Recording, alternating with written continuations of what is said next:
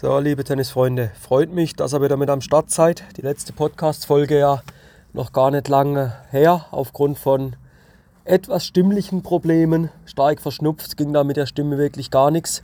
Jetzt heute bin ich gespannt, wie lange die Stimme mich da begleitet, wie lange sie mitmachen will. Es ist noch nicht wirklich viel besser, aber schauen wir mal. Also, wie gesagt, schön sind wir mit am Start. Und diesmal geht es um äh, das Thema Doppel. Doppel. Und zwar, der Doppelpartner ist außer Kontrolle. Die Frage kam vom äh, Stefan vom Podcast Kleines Tennis. Grüße gehen hier raus an Stefan. Vielen Dank für die Frage und jetzt schauen wir mal, was wir dir da für Ratschläge, für Tipps mit auf den Weg geben können. Selber auch, kleiner Tipp von mir, wenn ihr guten Podcast abonnieren wollt, wo ihr wirklich Qualität auf die Ohren kriegt, wo es Sinn ergibt. Ich habe mir jetzt da auch schon einige Folgen reingezogen. Schaut gerne mal beim Stefan vorbei. Wie gesagt, Podcast Kleines Tennis. Richtig guter Podcast. Jetzt aber zum Thema Doppelpartner außer Kontrolle, hat er gesagt. Der Gegner, der Mitspieler meckert nur. Gegner wäre ja schön, das wäre kein Problem. Aber der Mitspieler meckert nur, ist negativ, macht einfache Fehler und zieht sich und eben dich als Partner immer mehr runter. Und was können wir da machen? Sage ich mal ganz einfach und dann beenden wir die Podcast-Folge nach 90 Sekunden knapp drüber. Stefan, anderen Partner auswählen nächstes Mal. Thema erledigt, ja? Podcast-Folge beendet. Nein, Spaß beiseite, so einfach machen wir es nicht, aber ja, gehen wir mal der Reihe nach vor. Ich denke, ein ganz entscheidender Faktor ist tatsächlich der Auswahl des Partners. Und da muss man sich überlegen, jetzt als Team, ja, wir reden hier Doppelpartner, wir gehen jetzt davon aus auch, Verbandsrunde steht an, gar nicht mehr so weit weg. Drei Doppel stehen auf dem Programm, wir haben also sechs Spieler vielleicht sogar einen siebten oder einen achten noch Ersatzspieler mit dabei, Zusatzspieler mit dabei. Und da sage ich, ihr habt doch eigentlich acht Spieler zur Auswahl. Und jetzt müsst ihr euch Zeit lassen. Jetzt müsst ihr das Team, diese drei Zweierteams, mit denen ihr an den Start geht, behutsam und mit Bedacht auswählen. Da wird teilweise, habe ich das selber auch schon erlebt, wenn ich Mannschaften betreut habe direkt, da wird ein Team zusammengewürfelt, das macht null Sinn, dass die zusammenspielen. Das mag vielleicht vom Leistungsniveau her passen, aber menschlich, dass das in einer Krisensituation am Platz dann eskaliert, das war abzusehen. Das war aber im Vorfeld schon abzusehen. Und ich glaube, wenn man sich da in Zukunft bei der Auswahl vom Doppelpartner mehr Zeit lässt und nicht nach, ja komm, hast Lust, spielen wir zusammen. Ja, Lust habe ich prinzipiell mit jedem zu spielen. Ich spiele leidenschaftlich gern Tennis. Aber es macht halt wenig Sinn, dass ich mit dir spiele und macht vielleicht ein bisschen mehr Sinn, wenn ich mit einem Kollegen spiele. Ja, also da zieht lasse. Erster Punkt. Überlege, was für Stärken bringt der eine Spieler mit ein, was für Stärken der andere, was für Reibungspunkte bestehen eventuell. Und die muss man dann im Auswahlverfahren von dem Team, die muss man bedenken. Ja, also da lasst euch die nötige Zeit. Auch nochmal, welche Stärken hat der Einzelne? wenn ein Match früh fertig ist, der Kollege wirklich deutlich verloren, keine Chance gehabt und ich schaue zu und bin aber der Meinung, ja, der hat nicht alles gegeben. Bin auch noch ein kleiner Hitzkopf, bin ich vielleicht sauer auf den, kommt alles vor in, in Verbandsrundenteams, in Interclub-Teams. Aber das hat dann da nichts mehr zu suchen, das muss man ad acta legen. Und da muss man sich wirklich überlegen, welche Stärken, welche Möglichkeiten bringt der eine mit ein. Ein schneller Spieler kann vielleicht das bisschen, ja, die Trägheit, die Langsamkeit vom anderen kompensieren. Ein guter Volleyspieler, guter Grundlinienspieler, passt zusammen. Zwei gute Netzspieler, warum teilt das sie nicht auf? Einer, wo sich am Netz nicht wohlfühlt, mit einem, wo sehr gern am Netz spielt, muss man wieder aufpassen. Einer, wo ängstlich ist, einer, wo er der Draufgänger ist, muss man auch wieder aufpassen. Und das sind so Charaktereigenschaften, wo ich sage, schaut euch die vorher mal an. Schaut, dass er beim Auswahlverfahren, sage ich jetzt mal, vom Partner auf eine gewisse Homogenität achtet. Es muss zusammen harmonieren können. Ihr sollt euch aber auch miteinander verstehen. Wenn ihr privat eigentlich der größte Krach habt und sollt jetzt ein Doppel miteinander spielen, wo es um was geht, wo ihr einen Erfolg feiern wollt, hey, ihr werdet wahrscheinlich den privaten Krach doch eher im Hinterkopf mit drin haben. Ja, also da muss ein bisschen ein Verständnis füreinander da sein. Es muss charakterlich passen. Zwei Hitzköpfe, wo die Zündschnur, die Lunte schon so kurz ist. Die Chance, dass diese, ja, diese Bombe explodiert, die ist doch relativ hoch. Aber wenn einer eher ein ruhiger ist oder einer, wo ja, gute Soft Skills mitbringt, gut auf Menschen eingehen kann. So ein Typ, ein Leader-Typ. Und den mit dem Hitzkopf zusammenstellen, der weiß vielleicht besser, wie er in einem gewissen Moment mit einem Partner, der scheinbar außer Kontrolle gerät, umgeht, als wenn wir zwei Hitzköpfe auf den Platz stellen. Und da denke ich, da muss man aufpassen, welche, in welcher Kombination der Störfaktoren, welche lassen wir zu, welche lassen wir auftreten und welche könnte ausschlaggebend sein, dass es letzten Endes zu Problemen kommt. Ja, also für mich ein ganz wichtiger Punkt, Auswahl der Partner, damit bedacht vorgehen. Ist ja auch so, ihr habt nicht nach der Einzel nur 5 Minuten Zeit. Lernt euch doch mal 15 Minuten Zeit. Trainiert auch immer wieder im Training die Formationen, die Paarungen, die ihr am Wochenende, die ihr gedenkt zu spielen. Trainiert das. Also klar, man will jeder mal mit jedem, das alles gut. Aber steht dann der, in Anführungszeichen, Leistungsgedanke im Mittelpunkt oder ist es halt eher der Plausch? Da muss man aufpassen, wo sind welche Ambitionen. Einer, wo wirklich Ambitionen hegt und einer, wo sagt, ja, aber ich spiele es ja nur zum Plausch. Auch wieder. Ich habe gerade von Kombination der Störfaktoren gesprochen. Achtung, das könnte zu Problemen führen. Und da denke ich, im Vorfeld kann so viel, in Anführungszeichen, präventiv gearbeitet werden, dass gewisse Probleme vielleicht gar nicht erst auftreten. Wenn ihr das in den Trainings schon immer habt, dann geht doch mal einen Schritt weiter. Simuliert das doch mal, dass der Doppelpartner ein bisschen ausrastet, dass er ein bisschen negativ wird, dass er sich nach Fehler runterzieht. Und dann managt doch mal so eine Krisensituation. Was er da wie machen könnt, komme ich gleich drauf noch dazu. Aber trainiert das doch mal. Seht das auch wieder. Ich bringe das in den Folgen immer mal wieder ein Beispiel mit den Feuerwehrleuten. Ja, warum denn die Brandübungen machen? Warum denn die Heuballer anzünden und dann löschen? Damit sie wissen, wie sie den Schlauch ausrollen müssen, damit sie wissen, wie sie den Schlauch an den Hydrant anschließen müssen. Weiß der Geier was. Die denn doch der Ernstfall probieren, zu so realitätsnah wie möglich zu simulieren. Und ist das für dich, für euch als Mannschaft nicht möglich, den Ernstfall auch mal im Training zu simulieren? Ich glaube, man kann es machen. Die Frage ist, will man es? Aber das auch als Rat, nehmt das doch einmal mit rein, simuliert das mal. Jetzt sagen wir mal, wir haben, Entschuldigung, jetzt geht die Stimme gerade ein bisschen in der negative Bereich. Jetzt haben wir die Auswahl der Partner getroffen. Alles gut soweit. Ihr scheint euch zu verstehen. Ihr scheint eine gute Wahl getroffen zu haben.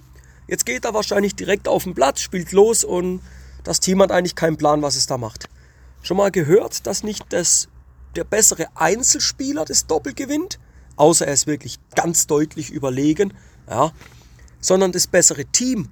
Aber was heißt das bessere Team? Setzt euch mal hin und überlegt, was sind eure Stärken, wie könnt ihr die einsetzen, was ist euer Matchplan. Zehn Minuten jedes Team hinsetzen, Zeit nehmen und überlegen, wie wollt ihr das Doppel... Jetzt aber, da, Entschuldigung, also jetzt hört es mal dann auf hier. Das ist ja Wahnsinn. Jetzt müsst es wieder gehen, der Mund ist wirklich trocken. Also überlegt euch da, wie wollt ihr miteinander das Doppel letzten Endes spielen. So, nach einem ganz kleinen Unterbruch geht es wieder weiter.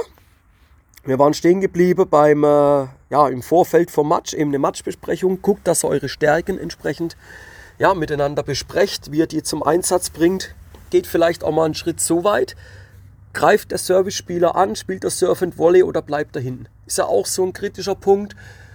Netzspieler meint, greift an und faucht mich an und sagt, ja Timo, warum kommst du da nicht vor? Hey, wenn wir das im Vorfeld besprechen und der Netzspieler vorne weiß, dass, der, dass ich jetzt nicht vorkomme, das gibt doch schon gibt gar keinen Bedarf mehr. Es war von Anfang an klar, da müssen wir doch nicht drüber diskutieren. Und da denke ich, wenn ihr euch da mal 10, 15 Minuten im Vorfeld die Zeit nehmt und überlegt, wie wollt ihr, wie wollt ihr das Match angehen? Auf was wollt ihr achten? Was sind so Faktoren, die euch wichtig sind? Dann seid ihr vorbereitet und geht mit einer ganz anderen Qualität ins Match rein. Ne? Wir gehen mal einen Schritt weiter. Wenn wir während dem Match sind, frage ich mich, aber das kann man auch am Anfang klären, wer hat den Lead? Ja, also wer übernimmt etwas mehr die Führung des Doppels? in der Regel der, wo erfahrener ist, muss nicht zwangsläufig der sein, wo die bessere Klassierung hat. Wenn beide gleich klassiert sind, gleiches Ranking haben, gleiche Einstufung haben, ja, wer nimmt das? Auch wieder, das kann man im Vorfeld alles absprechen, aber klärt das, wer den Lead hat. Wer führt, der tut im Endeffekt auch ein bisschen die Rolle des Entscheiders übernehmen. Der gibt ein bisschen den Ton an. Ja, haltet eine relativ flache Hierarchie, aber wenn ich jetzt führe, dann sage ich, hey, Stefan, komm, bring dich wieder auf Mann, bring dich wieder besser in Position vorne, ja? Dann gebe ich ein bisschen mehr die Kommandos, dann gebe ich ein bisschen mehr die Infos. Wichtig, arbeitet beruhigend miteinander, arbeitet aufmunternd, arbeitet motivierend miteinander. Nochmal, ihr müsst als Team auftreten. Wenn wir Fehler machen und die Gefahr des Ausrastens, des außer Kontrolle geratens besteht, ja, dann ist für mich wichtig, der Partner übernimmt jetzt eine wichtige Rolle. Beruhig ihn. Erinnere ihn an die letzten guten Punkte, die ihr gespielt habt. Muntert ihn auf. Wie? Motiviert ihn. Wie? Indem ihr immer wieder auf diese Ziele, die ihr eingangs festgelegt habt, indem er auf die wieder eingeht. Ja? Ganz wichtiger Punkt aber auch, ja, akzeptiert die Leistung des Gegners. Ja? Ein Fehler, dem steht ja immer was vorne weg. Warum ist der Fehler passiert? Analysiert das dann kurz in der Pause mal. Besprecht mal kurz miteinander, an welcher Stellschraube könnt ihr wieder optimieren. Seid ihr gerade zu optimistisch, zu aggressiv unterwegs. Korrigiert das wieder. Aber immer akzeptiert die Leistung des Gegners. Das gehört auch dazu. Ziele ansprechen und in den Fokus stellen. Ihr habt im Vorfeld eure Matchbesprechung gemacht, dann holt euch an den Zielen ab. Holt euch an den Zielen ab. Ziel war zum Beispiel, dass der Stefan dann immer wieder auf der Tues-Seite gegen außen aufschlägt. So, jetzt rastet er aus, weil zwei, dreimal ein Flat gegen ihn nicht kommt. Sag ich, komm, Stefan, wieder dranbleiben. Aber, Stefan, erinnere dich dran, was haben wir besprochen? Deine Stärke ist der Slice-Aufschlag gegen außen. Mach den Doppelpartner stark. Bring ihn dorthin, dass du ihm das Vertrauen schenkst. Bring ihn dorthin, dass du ihn aufmunterst, dass du ihn stark machst. Sagst, hey komm, Stefan, erinnere dich im Einzel, dein Slice-Aufschlag außen. Hey, der hat uns den vierten Punkt gebracht. Einer fehlt uns noch. Warum soll es in Doppel nicht klappen? Ja, der denkt sich dann, hey, aha, Timo, der hat eigentlich recht. Ja, komm, jetzt bringe ich das auch im Doppel. Wenn es im Einzel geklappt hat, warum soll es im Doppel nicht klappen? Es stehen halt nochmal zwei weitere Spieler mit am Platz. Aber das ist doch scheißegal. Und so probiere ich dann, meinen Doppelpartner, in dem Fall hier den Stefan, wieder in diesen Flow reinzubringen, in diesen Tunnel, in diesen Fokus zu bringen. Ja? Und so mein letzter Tipp, wo ich jetzt raushau, während dem Match, mal ganz klar sage, komm, hey, wir schaffen das nur als Team. Jetzt reißen wir uns zusammen, ja, auch was falsch gelaufen ist, Fehler gehören dazu. Jetzt haben wir zwei Möglichkeiten.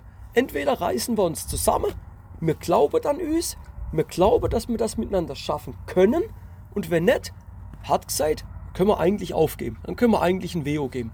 Ja? Dann, dann können wir uns die Stunde noch am Platz sparen. Aber warum soll man es nicht schaffen?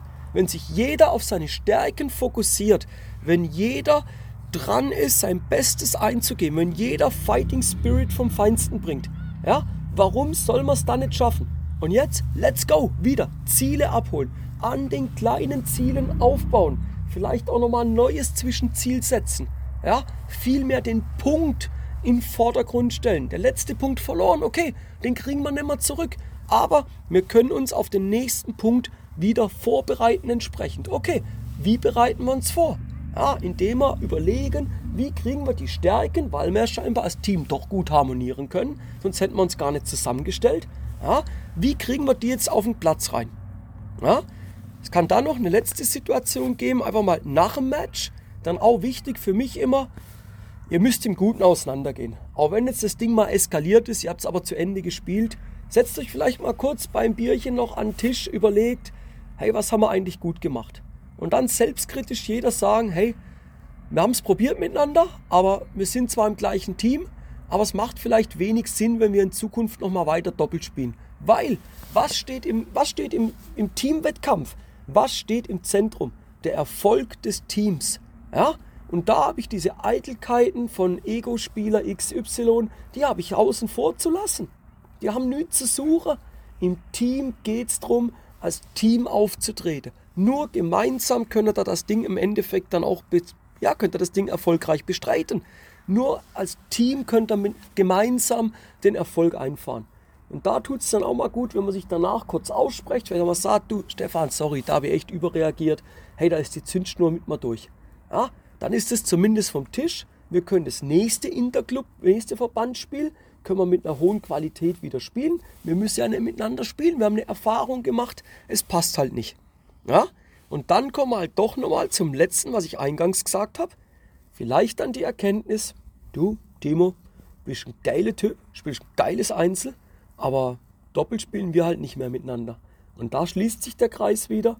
Für mich ganz entscheidend die Auswahl des Doppelpartners. Wenn man da im Vorfeld die Soft Skills ins Zentrum stellt, ein bisschen die Charaktereigenschaften jedes Spielers mit berücksichtigen tut, dann glaube ich, dass man solchem, ja, der Doppelpartner gerät außer Kontrolle, wirklich komplett am Eskalieren, dem kann man vorbeugen.